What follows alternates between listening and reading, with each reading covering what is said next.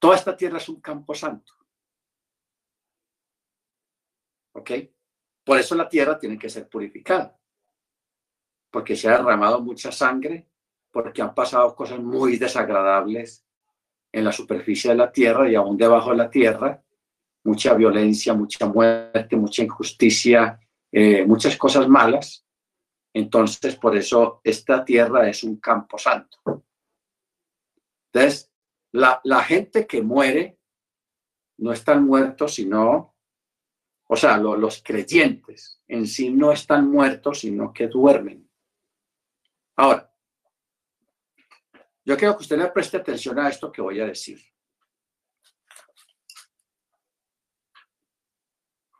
Preste la atención. Yo quiero decirle a ustedes, hermanos, que aunque somos casi iguales o somos iguales a la gente allá afuera, los no creyentes, comemos casi la misma comida, respiramos el mismo aire, nos ilumina el mismo sol, la misma luna, eh, estamos unos al lado de los otros, vivimos casi mezclados, si usted va en un avión, va en un avión con, con la mayoría de no creyentes. Si va en un bus, va con mayoría de no creyentes. Si va en una carretera en su propio carro y hay otros carros alrededor suyo, eh, eh, aparentemente somos iguales, pero adentro hay una diferencia muy grande. Nuestra fe. Sobre qué promesas estamos. Entonces, ¿qué ocurre? Vamos a poner un ejemplo. Una pareja de hermanos, todos dos creyentes, van en un bus. Van de una ciudad a otra y el bus está lleno. Hay otras personas no creyentes que van también con ellos, con los dos hermanos. O sea, que en ese bus vayan 35 pasajeros, incluyendo el chofer y el ayudante, que van de una ciudad a otra, un viaje de 8, 9, 10 horas. El bus sufre un accidente bien tenaz, se va a un abismo por allá, como los que hay aquí en Colombia, unos, unos abismos impresionantes por el terreno tan montañoso, y todos mueren en ese accidente. Todos mueren. Entonces, ya en el mundo espiritual, la cosa no funciona igual. Aquí en este momento todos murieron igual, dejaron de respirar. Y todos, si los logran sacar de allá de ese hueco, de ese abismo, van y los entierran en un cementerio. Igual, porque la muerte es igual para todos, en este aspecto físico. Pero en el mundo espiritual es diferente. Los dos creyentes, hermanos, son recibidos por Malachim y son llevados a un lugar de descanso llamado paraíso. El seno de Abraham, como lo quieran, tiene muchos nombres. Allí son llevados los creyentes. Los otros impíos, las otras personas no creyentes, vamos a ser como más, no tan crueles, sino no creyentes. Esas personas son llevados a otro lugar y allí son retenidos allí son retenidos y son tenidos y son retenidos, unos son atormentados, en fin, en ese lugar pasan muchas cosas no buenas, muy desagradables. ¿Ok? Luego, pero los creyentes, los dos hermanos creyentes, ellos van a un lugar muy bueno, muy agradable, y allí están eh, siendo recibidos por sus ancestros judíos, creyentes, que también partieron bien con el Eterno en su momento. ¿Ok? Allí van a estar.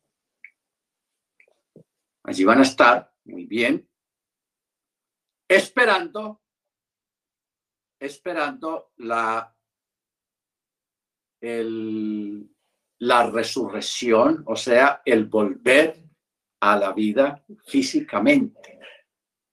Lógicamente, ya con un cuerpo completamente glorificado y excluida lo que es el, la, la mortalidad. La mortalidad. O sea, ya no va a ser un cuerpo mortal, sino un cuerpo inmortal. Eso está en Corintios, primera Corintios 15, ahí está todo eso en detalle. El capítulo es muy importante, al menos para esto que estamos tratando esta noche. O sea, usted sabe que, que esta carne tiene el gusano de la corrupción. O sea, eso es un fenómeno. Toda carne tiene el gusano de la corrupción. Que un cuerpo a los tres, cuatro días ya el gusanito empieza a nacer y va creciendo y se va comiendo todo el cuerpo porque eso es el cuerpo humano. Por eso en una ocasión el Eterno le dijo a, a Jacob, gusano de Jacob. Eso parece, pareciera un insulto, pero es una realidad. ¿Ok? Es una realidad. Pero entonces, ¿qué pasa? El Eterno no creó el cuerpo con ese gusano ahí. Él lo creó inmortal, en, al menos en Adán. Pero Adán, por causa de la corrupción, por el pecado, le cayó la, la, la, la, ponzoña el veneno de la muerte del gusano. Ese gusano viene a ser quitado por el Mesías. Por el Mesías. Por eso es que el cuerpo del Mesías aparentemente es un cuerpo similar al nuestro, pero está desprovisto completamente del gusano de la muerte. El gusanito ese la simiente. Por eso Yeshua en este momento, ese cuerpo es inmortal. ¿Ok? Es inmortal. Nosotros en este momento estamos en ese proceso. Estamos en ese proceso de inmortalidad en nuestros cuerpos. Y ese proceso se viene desarrollando es a través de la Torá, a través de la obediencia al mandamiento y a través del Ruach, a través del Ruach que el Eterno ha puesto en nuestros corazones, a través de la fe. ¿Ok? O sea, aunque usted aparentemente sea, se sienta una persona común y corriente, yo quiero recordarle cómo es la verdadera oración que se debe llorar. Bendito tú eres Dios nuestro, Rey del universo, que nos santificas a través de tus mandamientos. Cuando una persona obedece mandamiento, guarda mandamiento, está participando del proceso de la santificación. Y esa santificación, mientras más usted se mantenga guardando mandamientos, celebrando chaval, las fiestas del Eterno, no comiendo carne de chancho, ni, ni, embutidos de carne frías y toda esa cuestión, que eso no es kosher. Entonces, usted está preparando su cuerpo para que cuando venga el día de la resurrección, como dice Pablo, lo corruptible se viste de incorrupción y lo mortal se viste de inmortalidad. Porque yo no creo que una persona que haya vivido comiendo chancho, comiendo sangre, así sea religioso, que nunca guardó Shabbat, nunca celebró las fiestas del Eterno, nunca eh, se apartó de muchas cosas que no son permitidas por el Eterno en la Torá, que me vaya a decir que, que cuando llegue el día de la resurrección, esa persona, oh, es, soy inmortal, soy resurrección para vida. No. porque tiene que haber un proceso de preparar el cuerpo y el espíritu para eso. Si no vamos entendiendo, hermanos, lo importante que es la Torah y el mandamiento. La Torah, el mandamiento y la fe en Yeshua nos van guiando y nos van preparando física y espiritualmente para ese momento de ser levantado, de ser resucitado para vida, no para vergüenza, para vida eterna. Para vida eterna. ¿Ok? Ahora, entre los que han sido contaminados por la muerte, hallamos potestades femeninas, entre las cuales se hallan la maldad y la iniquidad. Estamos hablando de cosas raras. Potestades femeninas, entre las cuales se hallan la maldad y la iniquidad. Ahora, cuando yo descubrí esto hace muchos años, porque nosotros siempre nos han dicho que los ángeles son asexuales, o sea, no tienen sexo. No es que se aparen entre ellos mismos, sino que sea masculino femenino. ¿Ok? Pero me encuentro que si hay potestades, o sea, eh, sí, potestades, gobernadores de las tinieblas y cosas muy poderosas, pero que son de carácter femenino. Yo dije, wow, eso es raro. ¿Dónde está eso? Ok, vámonos para Zacarías capítulo 5. Zacarías capítulo 5, versos 5 al 11. Vamos a prestarle atención a esta, a esta lectura, hermanos. Dice, y salió aquel ángel que hablaba conmigo y me dijo, alza ahora tus ojos y mira qué es esto que sale. Y dije, ¿qué es? Y él dijo, este es un efa que sale. Además dijo, esta es la iniquidad de ellos en toda la tierra. O sea, es una representación de un efa. Un efa es un recipiente de medida. ¿Qué es un recipiente de medida? En, antiguamente en los graneros y en las tiendas, allá el, señor del granero mantenía en unos costales el arroz, el azúcar, y él tenía unos recipientes que cuando lo llenaba de arroz hasta el bordo, esa era la medida de un kilo o de una libra,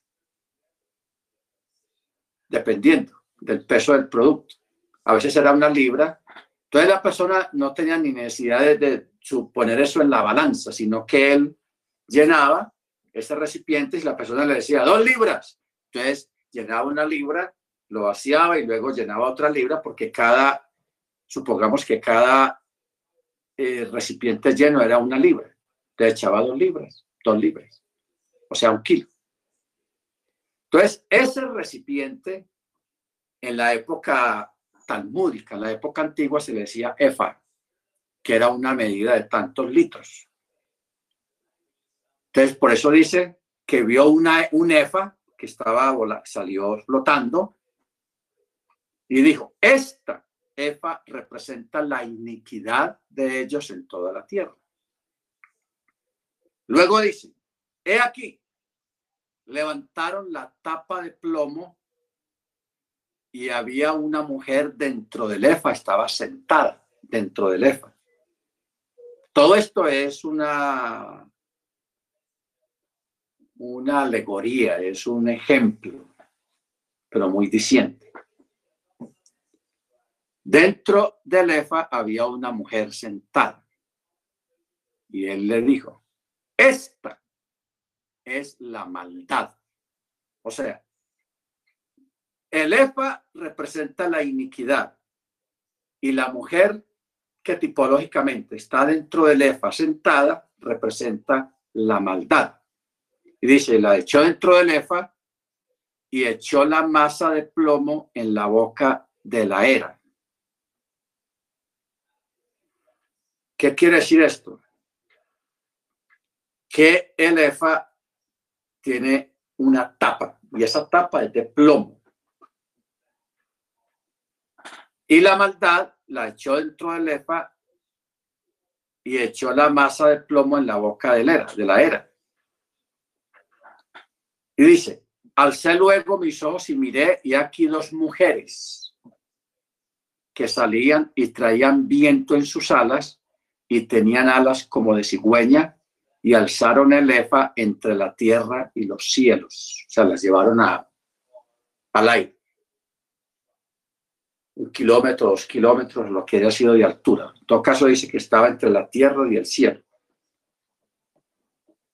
Estas dos criaturas dice que eran dos mujeres aladas, porque dice que traían viento en sus alas. y, las alas eran como de cigüeña.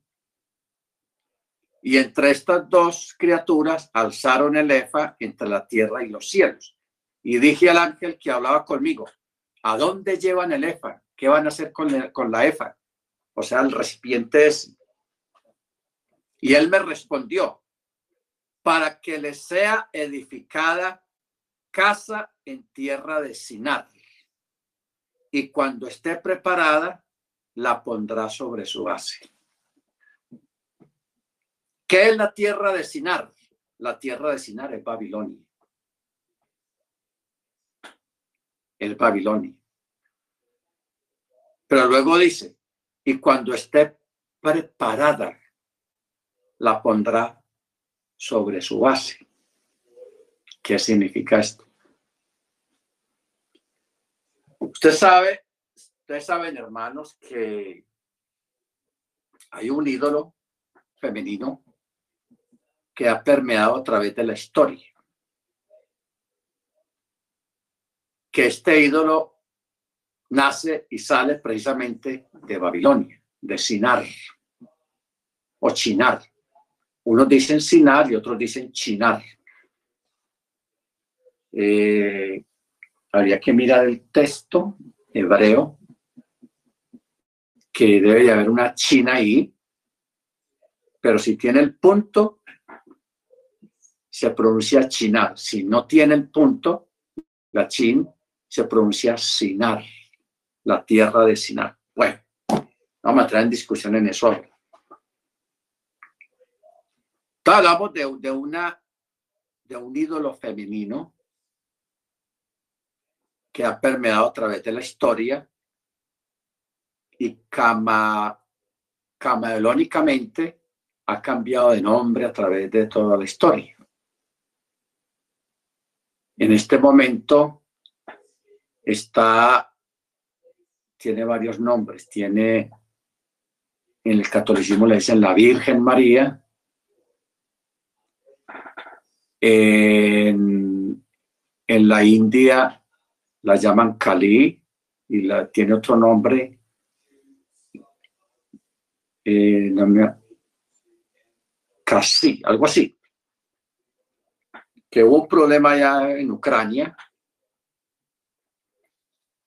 En Ucrania hubo un problema porque los ucranianos un pintor ucraniano pintó a esta diosa hindú en el cuerpo de Marilyn Monroe simulando una explosión nuclear.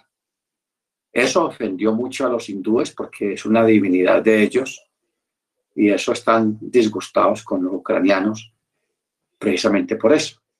Y ahí se ve que es una divinidad que es femenina y es muy adorada en la India. Luego en, otras culturas hay otras divinidades femeninas que tienen sus nombres actualmente. En la época de Machía, ustedes saben los escándalos que relatan Hechos de los Apóstoles por Diana de los Efesios. Luego está la Venus del Nilo, la Venus. Luego está Semiramis, luego está Isis, luego está, en fin. Eso a través de la historia ha tenido muchos nombres, pero es la misma y es la que menciona aquí, para que le sea edificada casa en tierra de Sinar, y cuando esté preparada la pondrá sobre su base. ¿Ok? O sea que ya eso, ya esa divinidad o ese ídolo femenino ya está sobre su base porque eso es lo que reina y lo que llaman la reina del cielo. Y es un ídolo muy fuerte en el mundo, con muchos nombres, pero es la, el, mismo personaje, el mismo demonio que el Eterno los reprenda. ¿Ok? Luego, eh, la parábola esta que mencionamos la semana pasada, Mateo 13:33, que dice, otra parábola les dijo, el reino de los cielos es semejante a la levadura que tomó una mujer y escondió en tres medidas de harina hasta que todo fue leudado. Esta parábola eso es muy interesante, ya que la mujer es representada por la maldad, como lo leímos antes. La levadura representa el pecado escondida o plantada en las tres naturalezas del hombre, alma, cuerpo y espíritu, contaminándolo completamente y dando luz al pecado. En el Olam existe lo que podríamos llamar principios del reino. Ojo con esto. En el Olam existen lo que nosotros podríamos llamar principios del reino. Y nos encontramos con seres como los Giborim, o sea, los poderosos, que son los seres de la antigüedad, o sea, en el Olam. Génesis 6.4. ¿Qué dice Génesis 6.4? Dice, y los gigantes estaban en la tierra en aquellos días y aún después de eso, cuando se allegaban los hijos de los poderosos a las hijas del hombre y ellas daban a luz hijos para ellos, ellos fueron los hombres fuertes de antaño, varones de nombre. Bueno, vamos a mirar algo oculto que hay aquí en este texto. Los textos hay que aprenderlos a mirar con lupa y leerlo despacio y mirar, pero ¿por qué dice esto así? ¿Por qué no lo dice así? En fin, te vamos a mirar un detalle, no sé si usted lo, lo descubrió. Dice, los gigantes estaban en la tierra en aquellos días. Pero lo curioso que me llama la atención, dice, es, y aún después de eso. Entonces uno me pregunta, ¿qué es eso? ¿Qué es eso?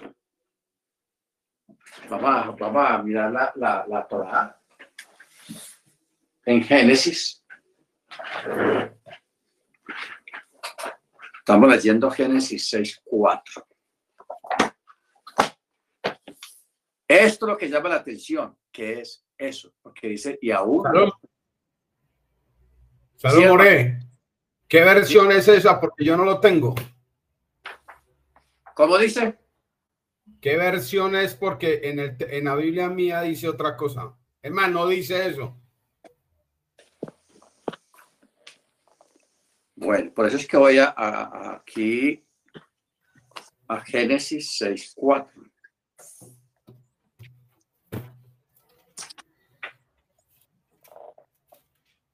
Pero vamos a leerlo antes.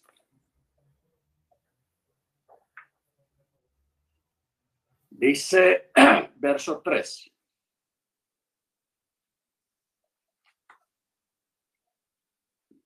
Dice, entonces el Eterno dijo, verso 3, no contenderá mi espíritu con el hombre por mucho tiempo, puesto que también él es carne. Por lo tanto, sus días serán 120 años. Verso 4. Y los gigantes estaban en la tierra en aquellos días y aún después de eso. Eh, lo que pasa es que en las versiones, en otras versiones omitieron esa palabra, pero en el texto hebreo está ahí. Dice, Hanefilim, o sea, los nefileos, porque así dice en el texto hebreo donde dice la palabra gigantes, en el texto hebreo dice los nefilim. Dice, Hanefilim Hayu Beares, o sea, los gigantes estaban en la tierra. Sigue el texto diciendo, Bayamín, o sea, y en aquellos días, Bayamín Jajem Begam, ahí está, Begam Ajarei Gen, y aún después de eso, aún después de eso, en, no sé cuál Biblia tiene usted, hermano, pero aquí el, este, texto hebreo es... Bueno, lo que pasa es que es bueno saber por qué menciona después de eso y por qué está en el texto y por qué otros lo omiten. Porque es que ahí está en la explicación, es donde está, eh, como dijéramos, la incredulidad, porque hay gente, hermanos, que son creyentes y no creen en lo que dice la misma Torah o la misma Tanakh, la misma palabra. Hay gente que no cree en, algunas cosas que dice la, la escritura. Porque le parecen cosas inverosímiles, fantásticas, lo que sea. Eh,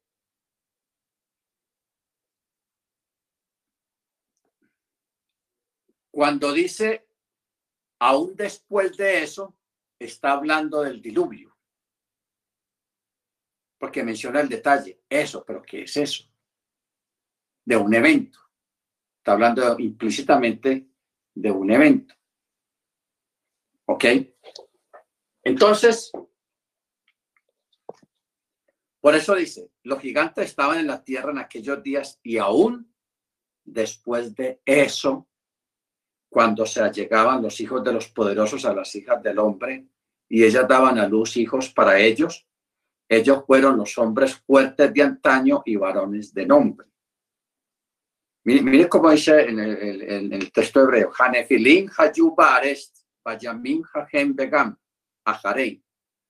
Genacher Yabou Benei Elohim al Benot Hadam Beyaltu Laem Emach Hagiborim Echer Meolam Anchei Hachem. Bueno.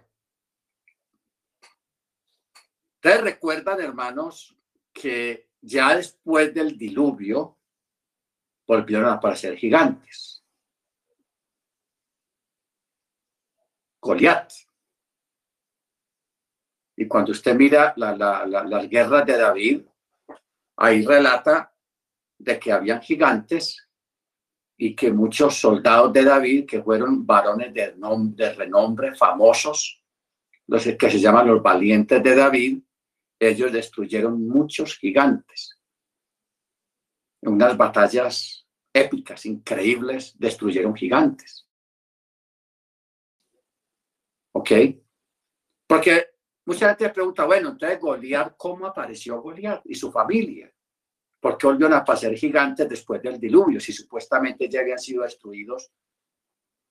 Estamos mencionando la palabra gigantes, pero en el, en el texto hebreo se llama los nefilim, los nefileos. Los nefilim. Todos sabemos, hermanos, que en este tiempo los arqueólogos han encontrado esqueletos de criaturas seres humanos, porque el cuerpo es de un ser humano, o sea, el esqueleto, con una estatura de 30, 40 metros, 30 metros de altura. O sea, una, una persona parada al lado de nada más del cráneo es la estatura de una persona, de un ser humano actual, de unos 60, unos 70 de estatura. Nada más el cráneo. El resto del cuerpo, póngale medidas. 20 metros, 25 metros. Entonces, la, asistencia de los gigantes ya los que lo negaban ya no lo pueden negar porque los arqueólogos se han encargado de descubrir enterrados esos esqueletos, los han sacado a la luz.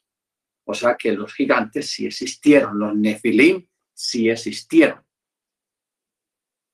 Ya que otra gente le dé otro sentido a los Nefilim, que eran extraterrestres, que eran los dioses de, de, de Murú y, bueno, otros pensamientos, etcétera, etcétera. Pero entonces, ahí ya podemos entender este texto. Los gigantes estaban en la tierra en aquellos días y aún después de eso. O sea, después del diluvio.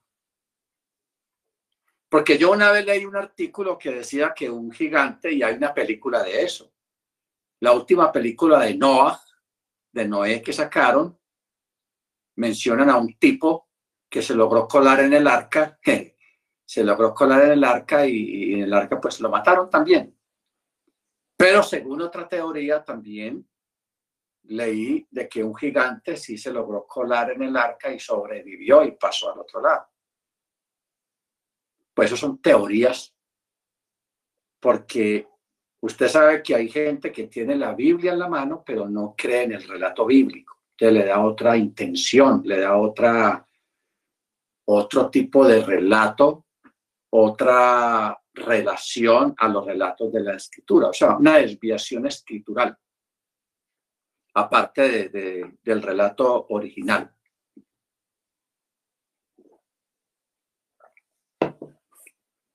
aparte del relato original. Sí, diga. No, tremendo el tema. Bueno, aquí ya vi en la, en la K2 aparece esa expresión. Eh, y ellos, aquello fueron, bueno, después de eso.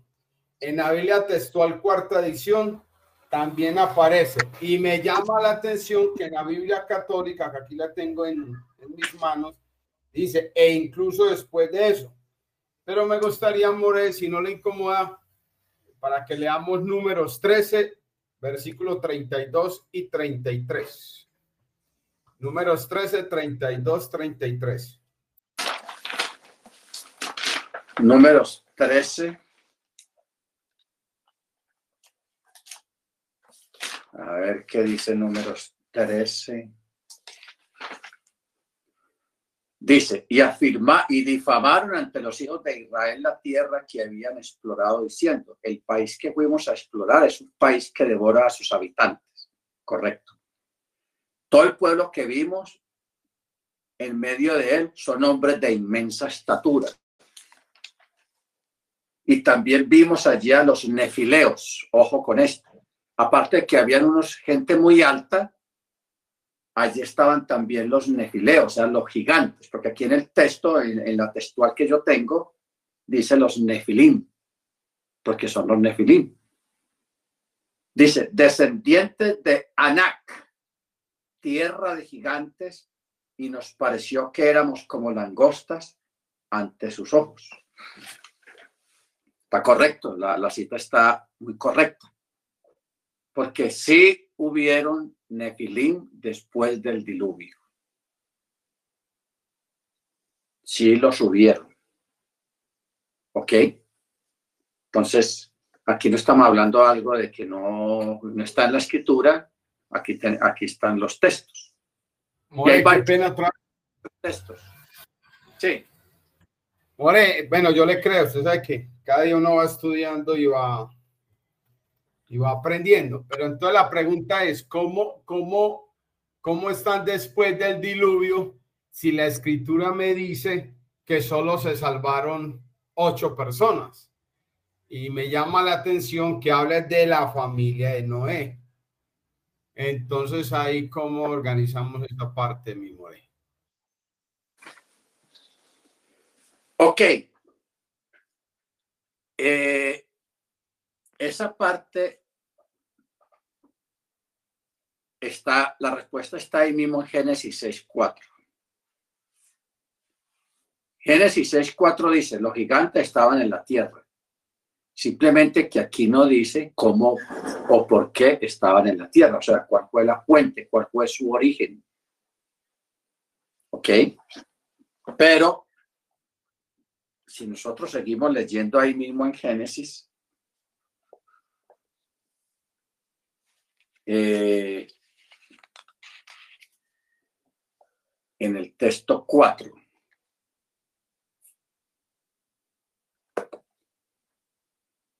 Lo que pasa es que en el texto hebreo es más explícito. Dice, los gigantes estaban en la tierra en aquellos días y aún después de eso. Cuando se allegaban los hijos de los poderosos a las hijas del hombre, y ellas daban a luz hijos para ellos, y ellos fueron los fuertes de antaño, varones de nombre. Cuando uno lee fuertes de antaño, en el texto hebreo dice los giborim, los giborim, o sea, los poderosos, los... No, vamos primero por partes. Cuando dice, se allegaban los hijos de los poderosos. ¿Quiénes son los poderosos acá? Los giborim, o sea, los ángeles. A las hijas del hombre. De ahí, cuando estas mujeres, hijas del hombre, daban a luz para ellos, hijos, y ahí fue donde salieron los Giborim y los Nefilim. Ya ahí sí menciona la palabra Nefilim. ¿Ok? Que fueron muy famosos. O sea, hubieron gigantes muy inteligentes y otros eran unos brutos. Luego, después del diluvio, porque el diluvio vino fue para destruir a todo eso, los seres humanos contaminados y los mismos gigantes. Pero ¿qué pasa? Después del diluvio vino otra vez, o descendieron otra vez otros, otros giborín, otros ángeles, hicieron lo mismo. Pero esos gigantes fueron destruidos por David, por mucha gente que los destruyó, por el mismo, el mismo David cuando se enfrentó a Goliat. Ahora, yo les voy a poner una tarea porque ya se nos va a terminar el tiempo. Los que puedan, váyanse a las genealogías y averigüen quién fue Anak quién fue Anak. O sea, lo que dice aquí en números 1333. ¿Cómo dice? También vimos allí a los Nefilim, descendientes de Anak, raza de gigantes, y nos pareció que éramos como langostas ante sus ojos. ¿Ok? ¿Quién es Anak? Buscar, averiguar quién era Anak. Porque si menciona el nombre es porque debe tener un papá y una ascendencia en esa época. Ahí les dejo la tarea. ¿Quién era Anak? Basados en números 1333, que ahí donde menciona la única parte de la escritura donde menciona Anak. ¿Ok? Bueno, vamos a parar acá, hermanos. Y vamos a... Esta semana seguimos con esta clase, de pronto el viernes, porque no la hemos terminado todavía. Porque todavía nos falta los tronos del Olam y las puertas del Olam, que todo tiene que ver con la, los primeros serán posteriores, los posteriores serán primeros o los primeros serán últimos y los últimos serán primeros. Bueno, eh, vamos a orar, hermanos. Ahí les dejo la tarea para los que puedan averiguar. Me lo mandan al, WhatsApp. Lo que usted haya descubierto de Anak. Personaje interesante en esta clase. Baruch Hachem. Muy bien. Eh, Vamos a pedir a la hermana Beatriz